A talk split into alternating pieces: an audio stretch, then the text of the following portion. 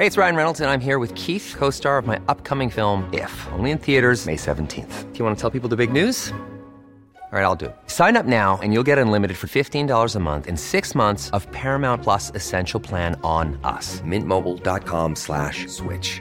Upfront payment of $45 equivalent to $15 per month. Unlimited over 40 gigabytes per month. Face lower speeds. Videos at 480p. Active Mint customers by 531.24 get six months of Paramount Plus Essential Plan. Auto renews after six months. Offer ends May 31st, 2024. Separate Paramount Plus registration required. Terms and conditions apply if rated PG.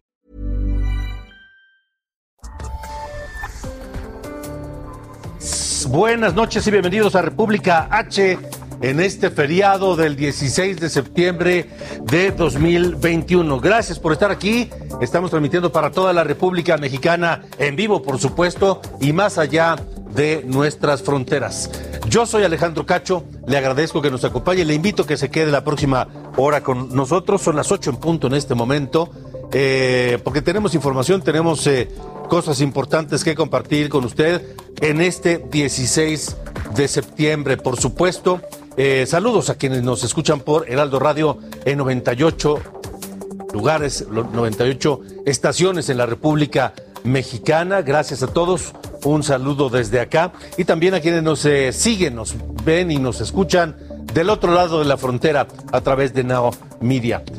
Esta noche aquí en República H daremos seguimiento al deslave en el Cerro del Chiquihuite. El drama se alarga y se alarga y se alarga luego de eh, este, este, este dramática, esta tragedia que está por cumplir una semana allá en el Cerro del Chiquihuite, al norte de la Ciudad de México. Hoy fue sepultada la niña, esta niña de tres años que quedó sepultada bajo toneladas de escombros y de rocas.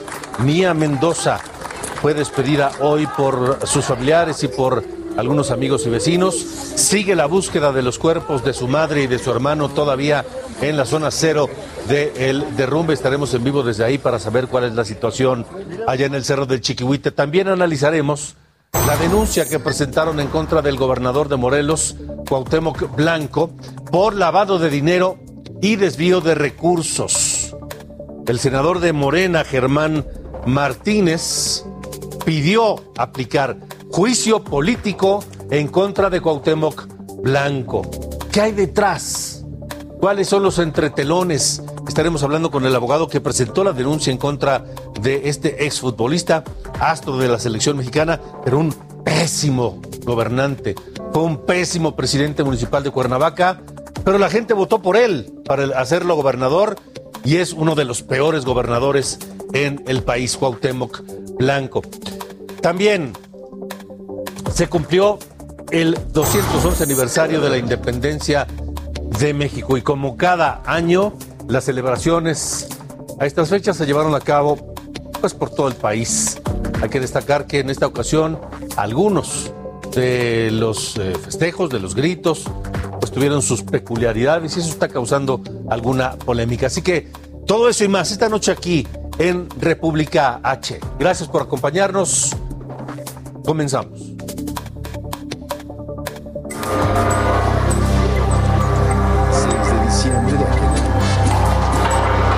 Como cada año, las celebraciones alusivas a la independencia de México se hicieron presentes. Pero a diferencia de otros años, este grito del 15 de septiembre se distinguió por discursos muy peculiares. Empecemos con el presidente Andrés Manuel López Obrador, quien además de recordar a los héroes patrios, enalteció la honestidad y también el amor al prójimo. ¡Viva la igualdad! ¡Viva! ¡Viva la democracia! ¡Viva! ¡Viva la honestidad! ¡Viva! ¡Viva nuestra soberanía! ¡Viva! ¡Viva la fraternidad universal! ¡Viva! ¡Viva el amor al prójimo! La gobernadora de Campeche, Laida Sansores, destacó en su discurso patriótico al movimiento político que le permitió alcanzar la gubernatura, la cuarta transformación. ¡Viva la democracia! ¡Viva, la cuarta transformación! ¡Vivan los pueblos originarios mayas! ¡Viva Campeche! La presidenta municipal Clara Brugada rindió honores al Uey Tlatuani de Iztapalapa, a la jefa de gobierno capitalina y al presidente López Obrador. ¡Viva Cuitláhuac, nuestro guerrero victorioso! ¡Vivan las luchas por justicia y democracia! ¡Viva Iztapalapa libre! ¡Viva Claudia Sheinbaum, jefa de gobierno! ¡Viva nuestro presidente de México, Andrés Manuel López Obrador! Hubo quienes forzaron tanto su entonación que terminaron por padecer un ataque de tos. Tal fue el caso de la presidenta municipal de Salamanca, Guanajuato, María Beatriz Hernández. ¡Mexicanos! ¡Viva nuestra independencia nacional!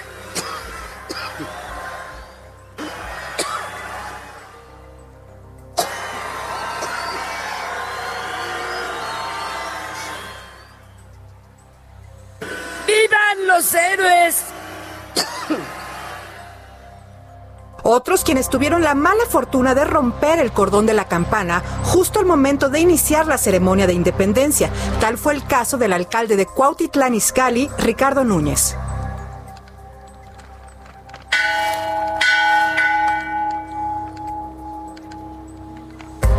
Cónsul Isabel Arvide en Estambul, al dar el grito de independencia, vitoreó al presidente López Obrador, acto que dicho sea de paso provocó la molestia de los presentes. ¡Viva la justicia! ¡Viva, ¡Viva la libertad! ¡Viva, López Obrador!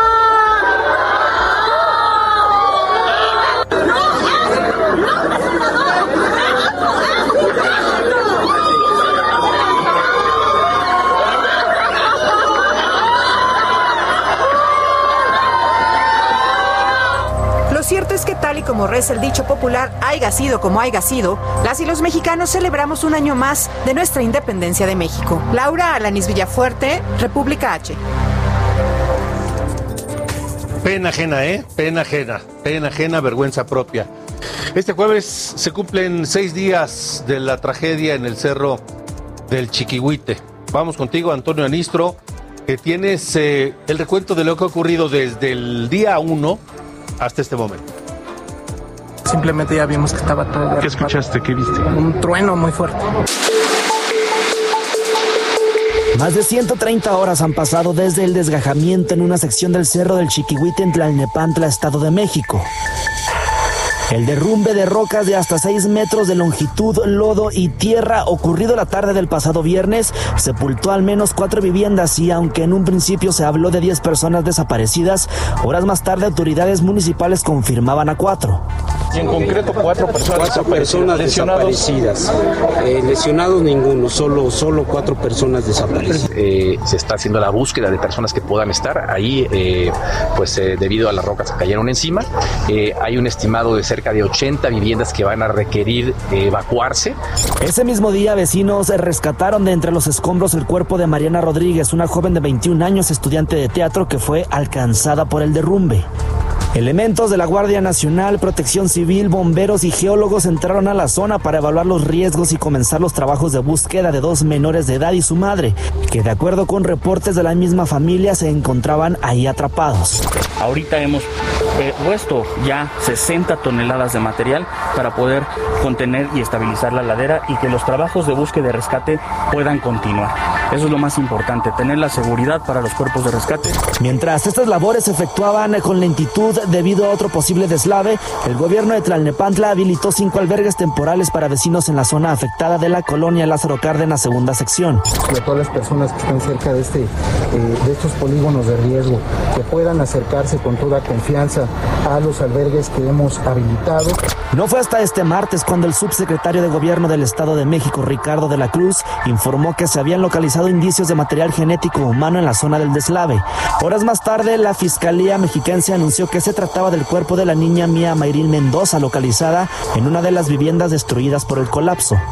Durante su funeral, el padre de la menor pidió a las autoridades que el cuerpo de su otro hijo y el de su esposa también sean recuperados. Estamos con Dios y le pedimos mucho a Dios para que salgan y despedirlos como se merece.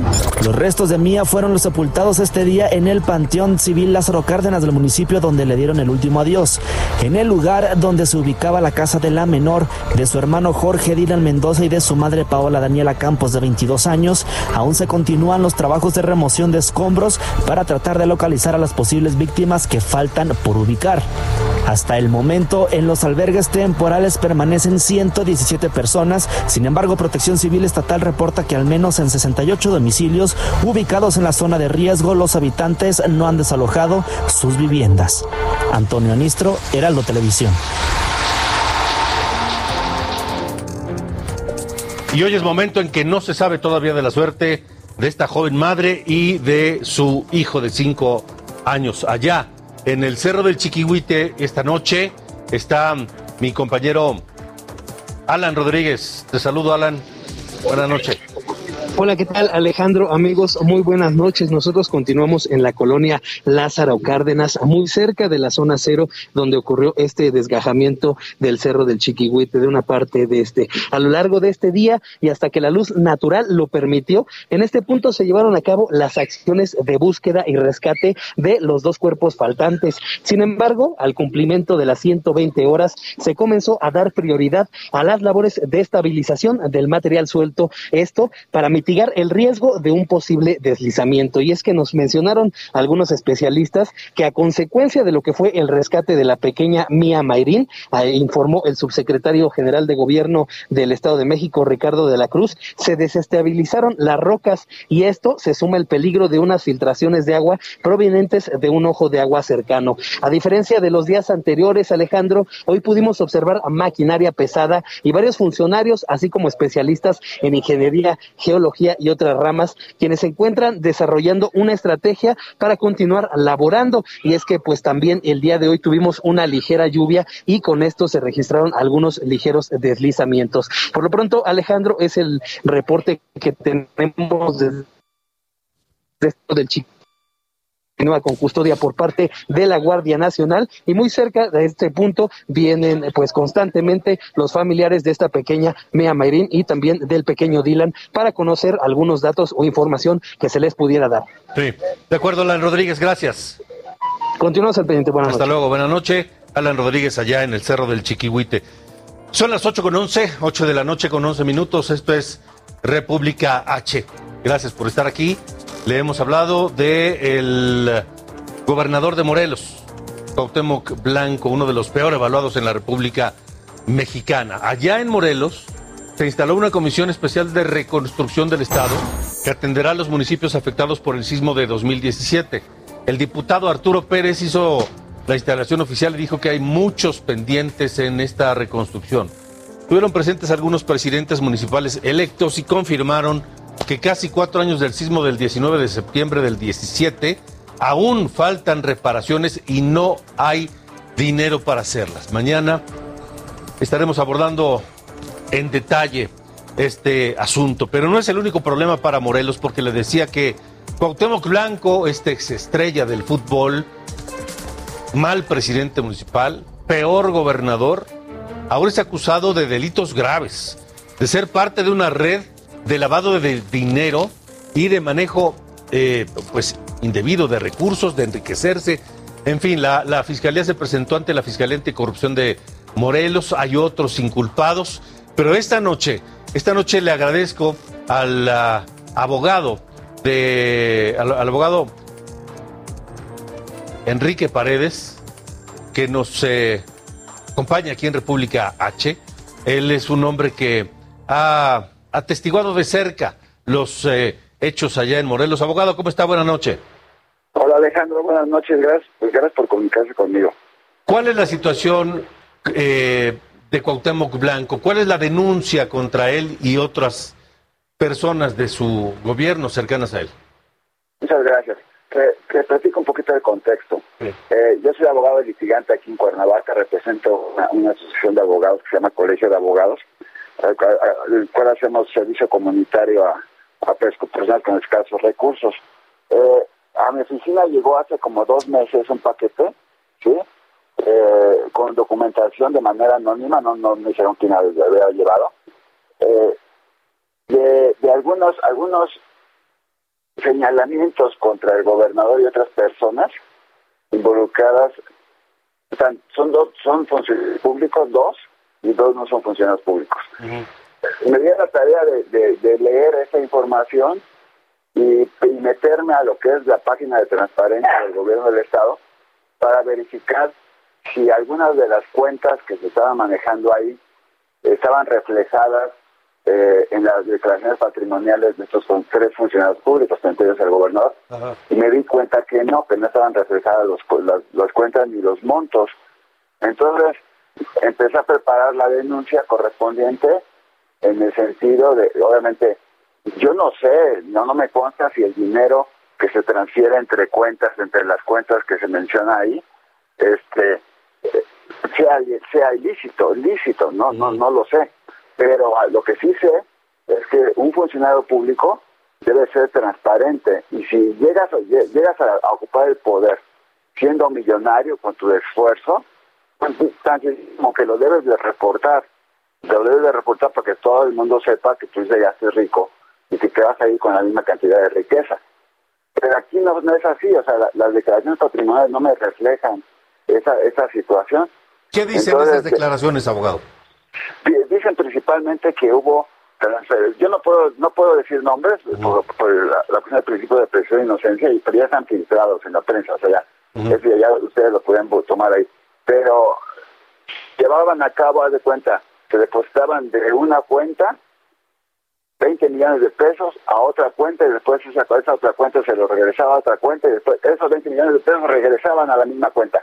Entonces, esa triangulación de dinero que no, o sea, como, como préstamos, inclusive se maneja hasta de donaciones de dinero, o sea, ¿quién va a donar 40 millones de pesos? No sé, ¿por qué, te- por qué no le van a regalar a alguien 40 millones de pesos?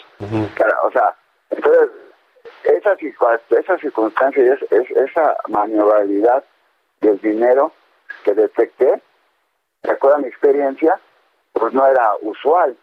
Entonces yo por eso lo que hice fue acudir a la fiscalía el día lunes, solo, a presentar la denuncia correspondiente, después esta denuncia se filtra a la prensa y, y obviamente el gobernador el día de hoy ya hace una declaración a los medios de comunicación donde no desmiente la información, la trata de desacreditar como que diciendo esto ya es algo que se que fue juzgado juzgado en la Fiscalía General de la República, este y, investigado y aclarado, pero no se lo aclara a la sociedad. Y pero no no, no dice que no estuvieron esos, esos, esos- esos movimientos de dinero. Y amenaza que va a demandarme por daño moral, porque le estoy ocasionando un daño moral a ella y a su familia, y también al senador Germán Martínez, porque Germán se atrevió a, la- a decir que se estrenara se estrenara la, la, ley- la ley de revocación de mandato con, con, el, con el gobernador del estado.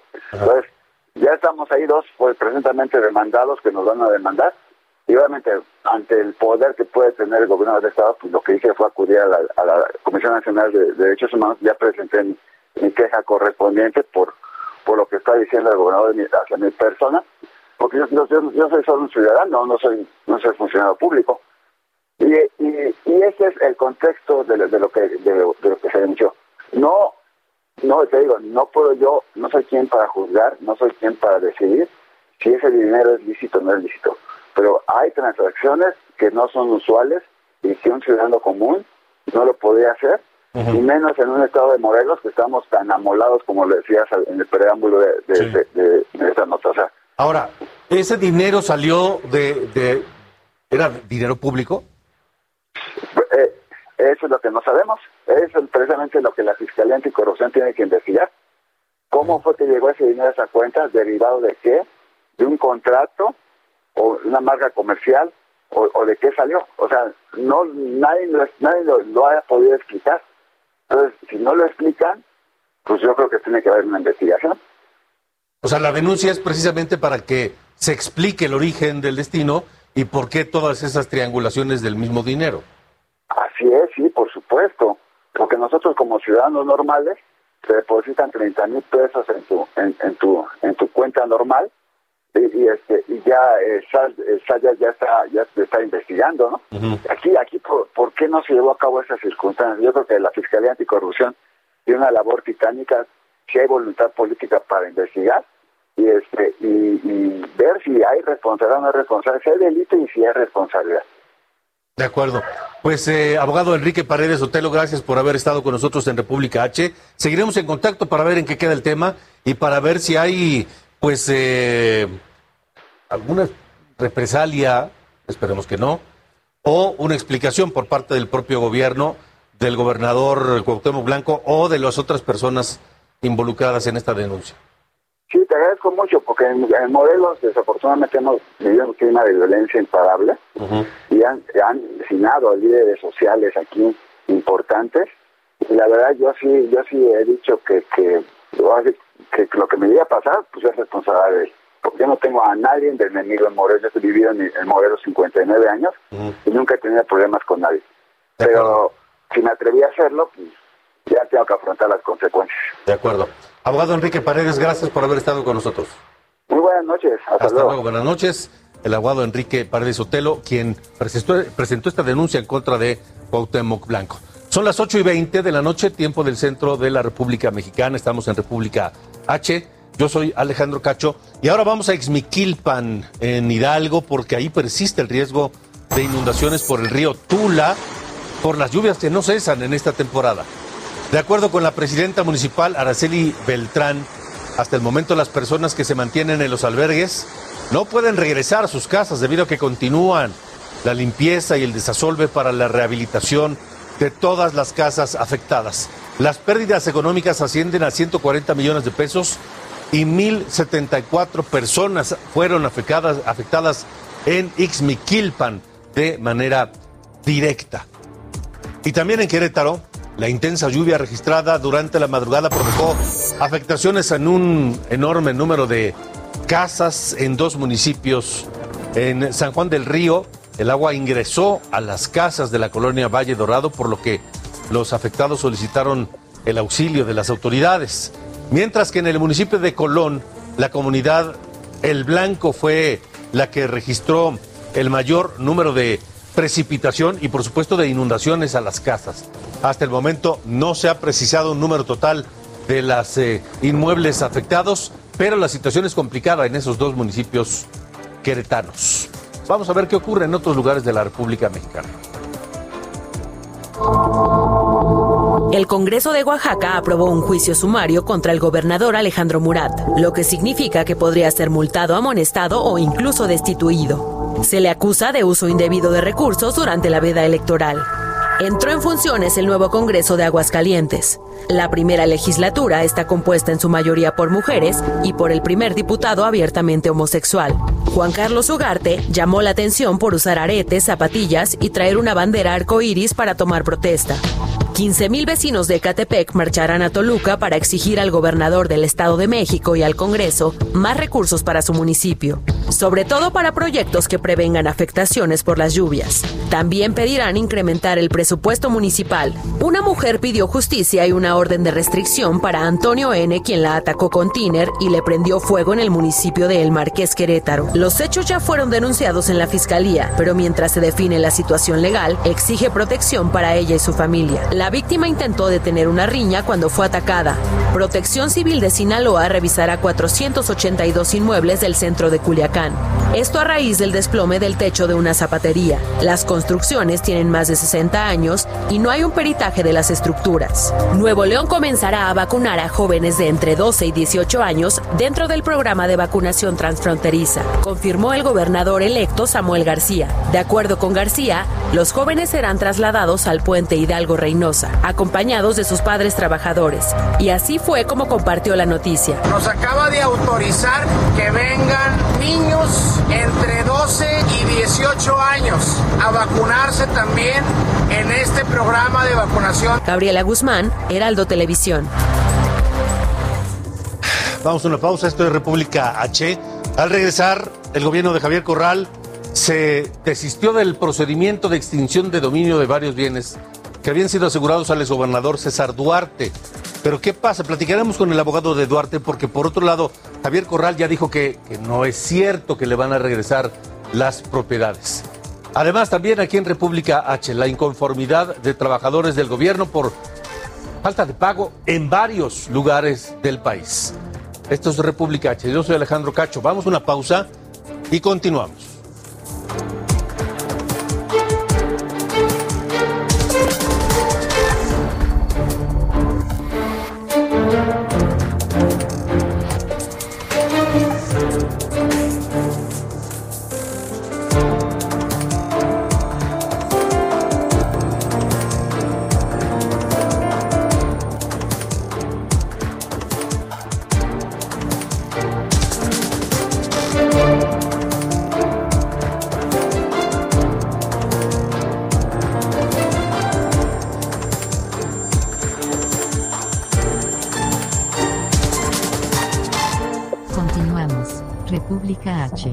Alejandro Cacho. Regresamos. República H. Con Alejandro Cacho. Ocho y media de la noche, 8 con 29, tiempo del centro de la República Mexicana. Yo soy Alejandro Cacho. Gracias por estar con nosotros en República H. Es momento de revisar las cifras de COVID, las actualizadas, las que dan a conocer todos los días las autoridades de la Secretaría de Salud. Así que, Sara, dinos por favor, ¿cuántos fallecimientos, cuántos contagios por COVID en las últimas 24 horas? De acuerdo con la Secretaría de Salud, en las últimas 24 horas se registraron 7.040 nuevos contagios y 434 defunciones por coronavirus en México. Bajó a la mitad más o menos el número de muertes por coronavirus en las últimas 24 horas. Siguen siendo 434, muchas, muchas muertes. Eh, y el número sigue, el número ahí está, esto no se termina. No baje la guardia, por favor. No baje la guardia, porque por ejemplo, mire, en Colima se han detectado 15 casos de personas infectadas por el virus del coronavirus, el SARS-CoV-2, y al mismo tiempo dengue. De ellas, 12 corresponden al año 2020 y 3, es decir, 12 se enfermaron de COVID y de dengue en el año pasado y ahora 3. No han presentado muertes por esta combinación de ambas enfermedades allá en Colima.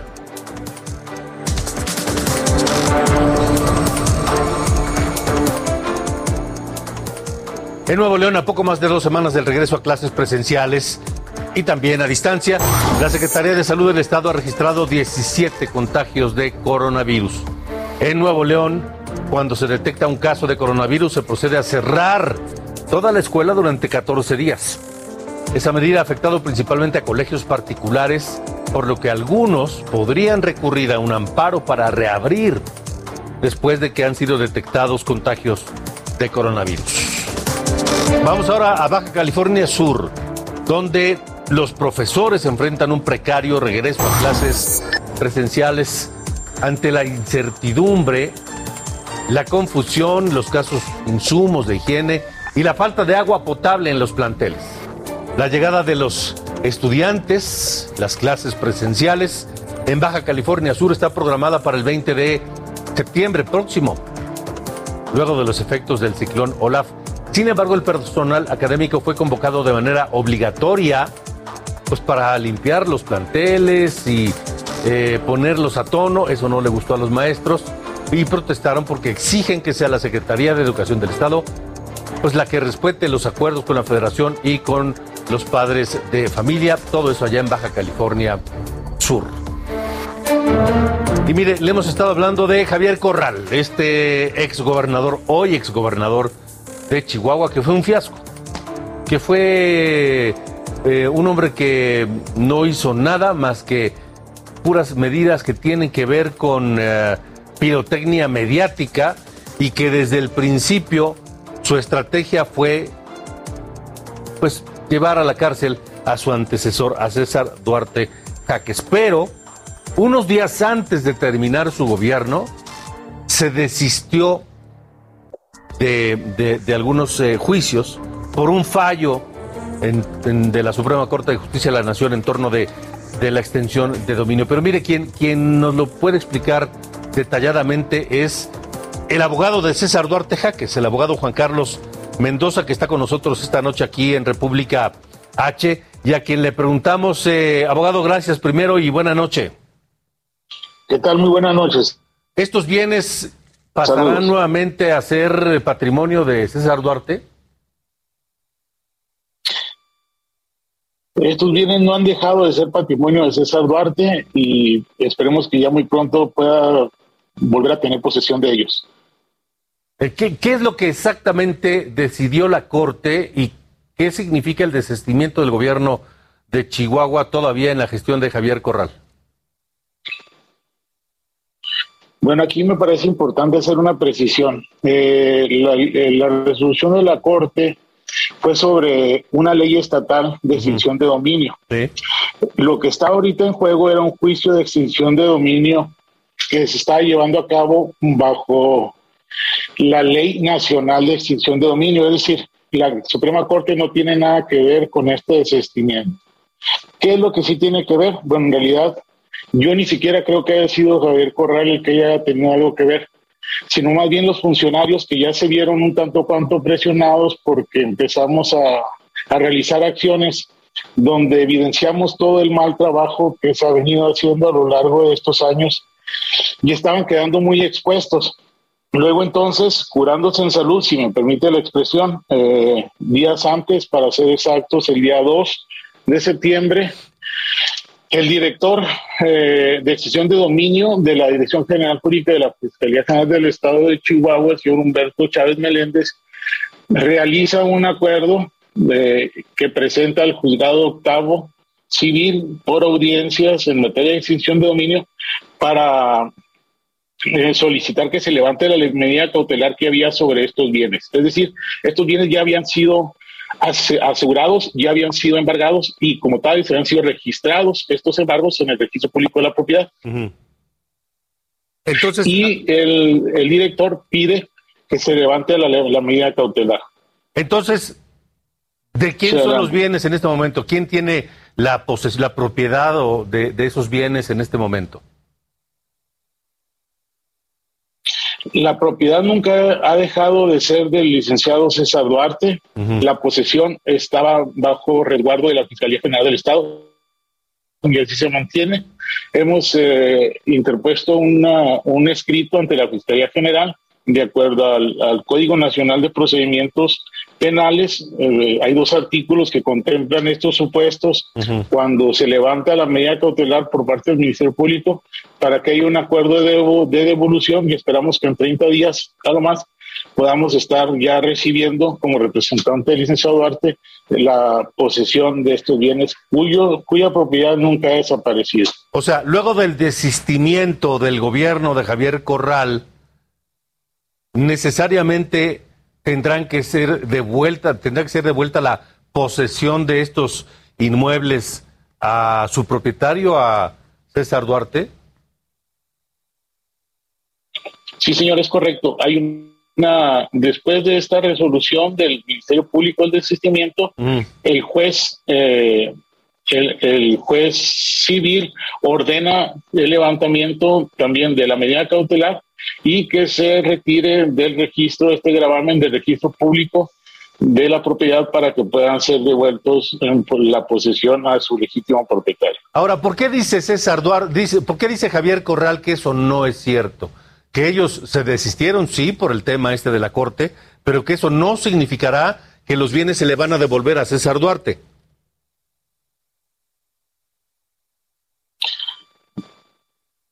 Me parece eh, desagradable lo que voy a decir, pero no es por, otra razón que por mentiroso. Eh, es una mentira, como usted lo, lo, dijo al principio en la introducción de la nota, el señor fue un fiasco en toda su operación, en todo su gobierno, y vuelve a aparecer el día de ayer con un tratando de protagonizar un, un regreso medio extraño, pero una razón. O sea, eso es, esto es un intento de lavarse las manos y de responsabilizar a la actual gestión estatal de lo que vaya a ocurrir, de lo que va a ocurrir necesariamente por lo que en su gobierno se hizo? no lo podría decir yo con exactitud, pero todo pinta para que eso sea el resultado. Es decir, hacer los señalamientos al nuevo gobierno, eh, lavarse las manos como la tenía como si su gente no hubiera nada, nada que ver y que para que el pueblo de Chihuahua eh, señale al nuevo gobierno es muy probable y no los errores que se cometieron eh, y la falta de demostramiento de culpabilidad. Sí, ahora, con esta, con, con, estas, eh, con este desistimiento del gobierno de, de Javier Corral, ¿afecta en algo el proceso de extradición al que está siendo sometido César Duarte?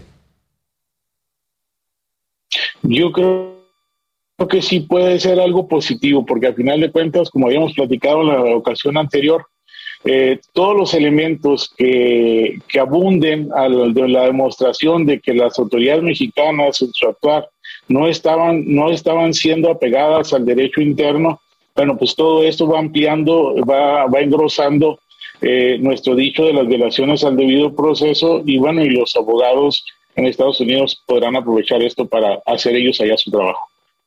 O sea, el desistimiento viene después de la decisión de la Corte porque el, el, el proceso, las, eh, las acciones jurídicas del gobierno de Javier Corral no fueron correctas, no fueron apegadas a derecho.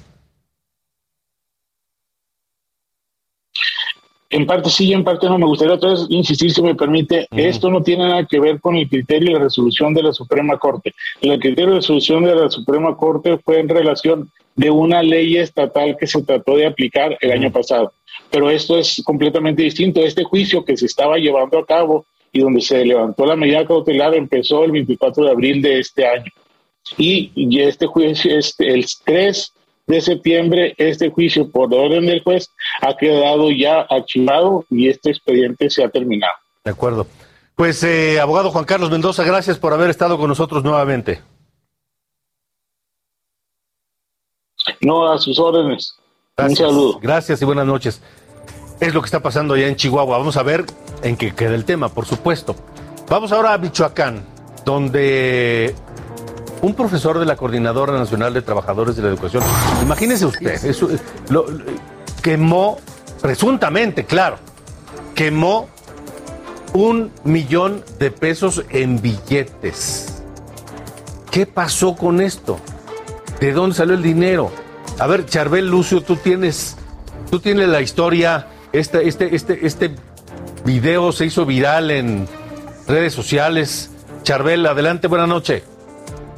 ¿Qué tal Alejandro? Buenas noches. Así es, a través de redes sociales, eh, Álvaro Cáceres García, quien es secretario de Trabajos y Conflictos del nivel preescolar de eh, una fracción magisterial de la CENTE que se llama Poder de Base, publicó este video en el que denuncia el intento de soborno del que señaló como responsable a Benjamín Hernández Gutiérrez, el líder de esa agrupación docente.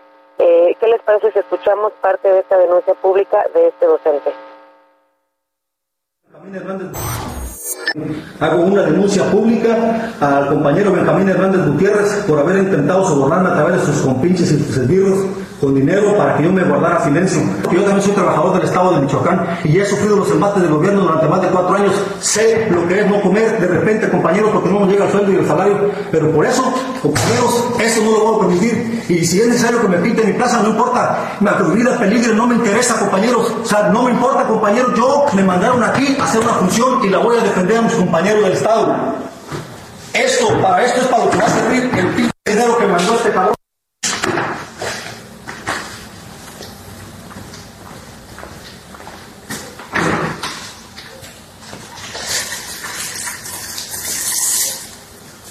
Aquí está, compañeros. Ahí está su pinche dinero, cabrón. Te escuchamos, Charbel. Sí. Bueno, les comentaba que se observa cómo este profesor toma eh, los fajos de billetes de 500 pesos, les rocía alcohol, finalmente les prende fuego.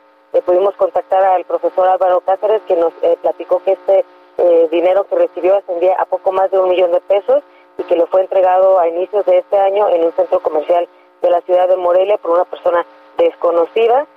dice que fue hasta ahora que, una vez que terminó el proceso electoral, que se decidió hacer pública esta denuncia y eh, bueno, eh, él detalló que eh, Benjamín Hernández y personas allegadas a él le exigían vender ilegalmente plazas laborales, eh, realizar cambios de docentes de una escuela o región y eh, asignar plazas a trabajadores fantasmas que, bueno, estas plazas inicialmente estaban destinadas para los estudiantes normalistas y bueno, al ser cuestionado sobre el origen de este millón de pesos que le fue entregado, el denunciante dice que previamente hubo liberación de pagos para trabajadores eventuales, cada trabajador recibía cerca de 80 mil pesos por persona y bueno, él presume que de ahí fue tomado este monto eh, con el que intentaron sobornarlo y, que él pues rechazó eh, haciendo esta quema del dinero.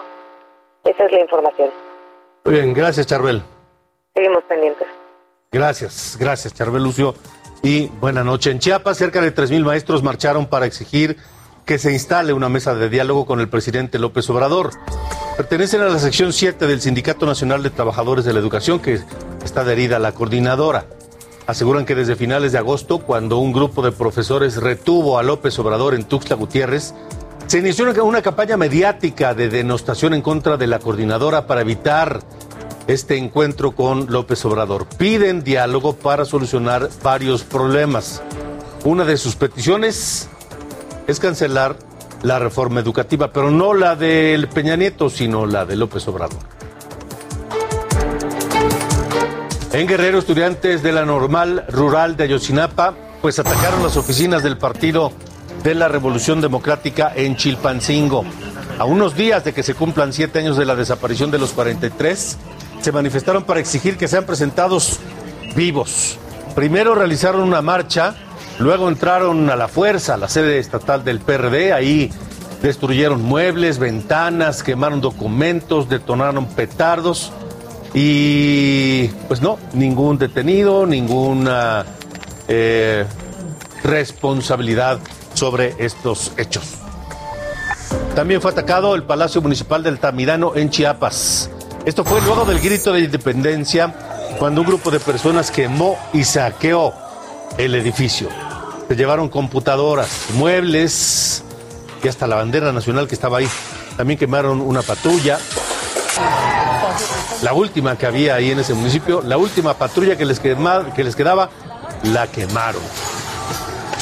El presidente municipal, Roberto Pinto, tuvo que ser escoltado para salir ileso y habló después de estos hechos vandálicos llegó un grupo de vándalos del ejido Altamirano, hijos de ejidatarios, que llegaron, interrumpieron y destruyeron completamente nuestro ayuntamiento. Por eso hoy pido al señor gobernador, al doctor Rutilio Escandón Cadenas, al fiscal general del Estado, que se haga algo, que se actúe. Y policías preventivos de Colima realizaron un paro laboral para exigir que les paguen que les paguen sus salarios y sus prestaciones. No han recibido ni siquiera la primera quincena de septiembre. Dicen que no les han pagado con regularidad a pesar de que la federación envió el dinero de un adelanto de las participaciones federales al gobierno de Colima para evitar estos retrasos. A través de la cuenta de la Policía Estatal pidieron comprensión a la gente y así expresan algunos de ellos la situación que viven. Esto es pacífico y no estamos pidiendo nada que no nos corresponde, nada que no es que no nos toque por ley. Hemos estado recorriendo a que pues a pedir fiado en la tienda, si alguien te presta mil pesos o para ir sacando para la gasolina para acudir a tu trabajo. No somos un sindicato, quiero aclarar, este, aquí tenemos nosotros juntamos firmas de todos los compañeros, son más de 300 compañeros que están inconformes y más que quieren firmar. Muchos no están aquí por miedo, están trabajando y están echándole las ganas. Lo único que pedimos es lo que nos corresponde por ley. Y bueno, pues en Oaxaca personal médico suspendió servicios eh, generales en siete hospitales del Istmo de Tehuantepec y solo atienden urgencias. Exigen garantía de presupuesto para los servicios de salud a fin de cubrir el pago de nómina y la compra de medicamentos. También protestan por el despido de más de 2.000 empleados de, la, áreas COVID que trabajan en zonas rurales. Médicos y enfermeras del Hospital Comunitario de Santa Catarina Jiquila grabaron un video mientras seguían trabajando, porque algunos de ellos sí están trabajando, eh, piden ayuda, auxilio urgente, y desde el quirófano, en medio de una intervención quirúrgica, este es el llamado. Enfermeras, camilleros, laboratoristas, servicios de trabajo social, médicos generales, médicos especialistas están eh, siendo despedidos de manera injusta. Ojalá esta información llegue hasta el presidente de la República y se pueda hacer algo. Esto es República H. Continuamos en República H y vamos a Chiapas, donde pues ocurrió una tragedia más en medio de esta crisis humanitaria de los migrantes. José Eduardo Torres, nuestro corresponsal allá, tiene la información. Te saludo, José Eduardo, buenas noches.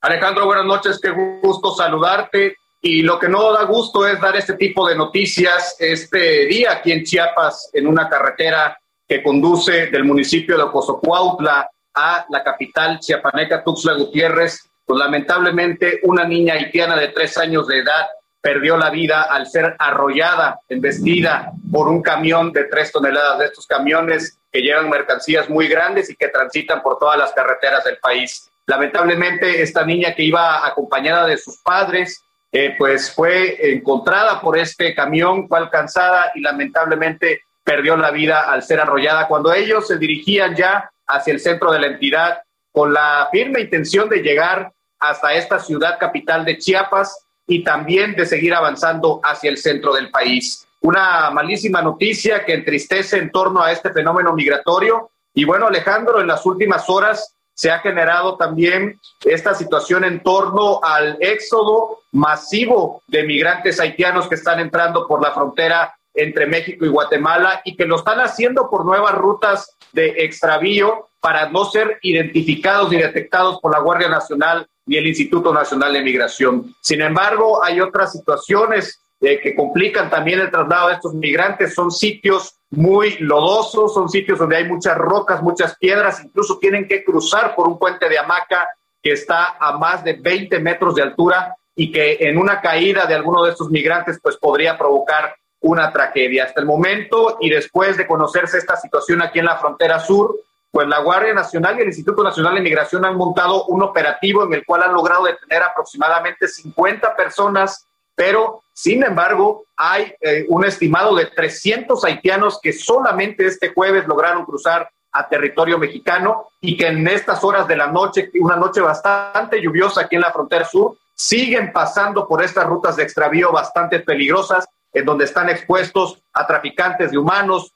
y también a explotación sexual y otro tipo de delitos que se generan en esta parte de la geografía chiapaneca. La situación, Alejandro, sigue complicada. Hoy los migrantes de nueva cuenta han protestado en las calles de Tapachula, protestado de, forma pacífica y pedido al gobierno mexicano que les libere cuanto antes estos permisos de salida para que puedan transitar libremente por México y en muchos casos llegar a la frontera norte. Sin embargo, insistimos en que la estrategia parece ser contención en la frontera sur, porque ni la Comisión Mexicana de Ayuda a Refugiados está procesando estas peticiones de refugio que miles, ya no son cientos, miles de migrantes están realizando aquí en la frontera sur. Así que lamentables noticias, sigue recrudeciendo esta situación de migrantes aquí en Chiapas, pero los flujos son continuos y no dejan de llegar a Tapachula y a otros municipios de la frontera sur de México, Alejandro.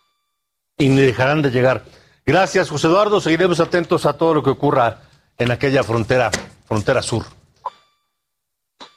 Pendientes, buenas noches. Gracias y buenas noches. Mire, autoridades de Tuxtla Gutiérrez aseguraron a 31 haitianos entre los que había entre los que había seis niños. Su captura se llevó a cabo cuando viajaban en camiones de transporte público. Este grupo de haitianos intentaba salir de Chiapas rumbo al norte del país. Y mientras tanto, otros haitianos bloquearon una carretera en Altamira, Tamaulipas. Lo hicieron con lo que tuvieron a mano, llantas, piedras, palos. Protestan porque las autoridades migratorias detuvieron el autobús en el que se transportaban. Pues se, se sentían ya cerca de la frontera con Estados Unidos y los detuvieron. Finalmente, pues liberaron la cartera tras acordar que los dejarían seguir su camino rumbo a los Estados Unidos.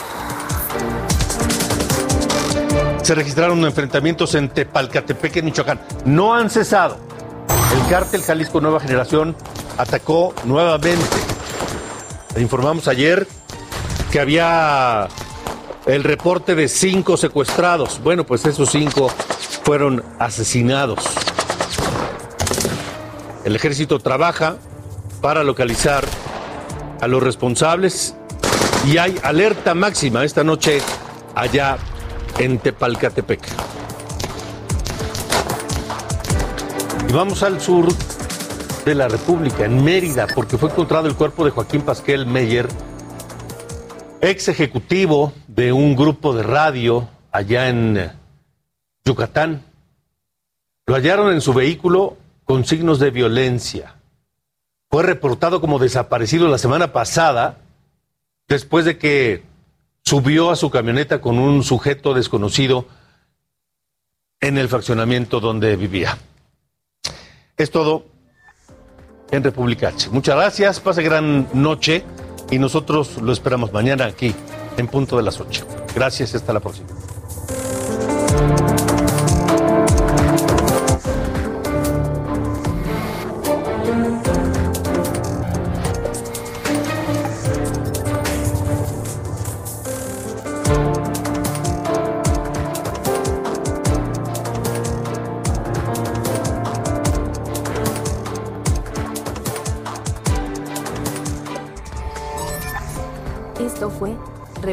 H con Alejandro Cacho. Planning for your next trip? Elevate your travel style with Quince. Quince has all the jet setting essentials you'll want for your next getaway, like European linen, premium luggage options, buttery soft Italian leather bags, and so much more. And is all priced at 50 to 80% less than similar brands. Plus, Quince only works with factories that use safe and ethical manufacturing practices.